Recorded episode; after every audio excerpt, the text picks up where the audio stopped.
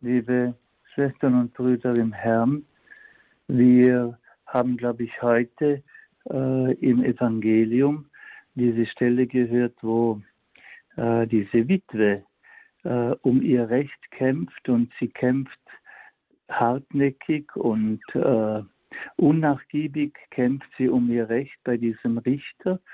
Und äh, Jesus verwendet dann dieses Beispiel als äh, Ermutigung für uns, wenn der Richter schon böse ist und Gott und äh, die Menschen nicht liebt, dann wird Gott doch dem, der treu, dem, der unnachgiebig, dem, der hartnäckig ihn bittet, ihm auch das geben, was er sich wünscht.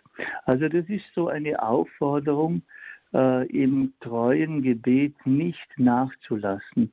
Und das ist nicht so leicht, denn wir alle werden manchmal entmutigt, weil Gott nicht reagiert, weil er nicht äh, eine Antwort gibt auf unsere Bitten oder wir müssen lange warten.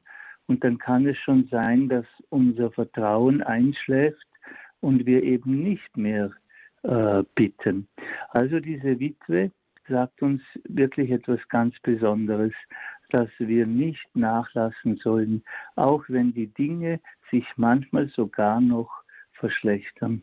Denn am Ende, am Ende wird der liebe Gott deine Treue, die du im Gebet pflegst, die du im geistlichen Leben pflegst, er wird diese Treue mit ganz reichen Früchten äh, belohnen.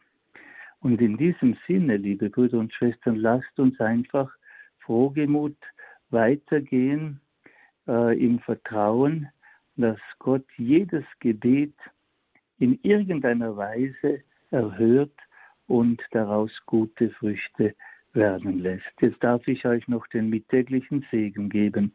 Der Herr sei mit euch. Und mit deinem Geiste auf die Fürbitte der Gottesmutter Maria, segne und behüte, stärke und begleite euch alle, der allmächtige Gott, der Vater, der Sohn und der Heilige Geist. Amen.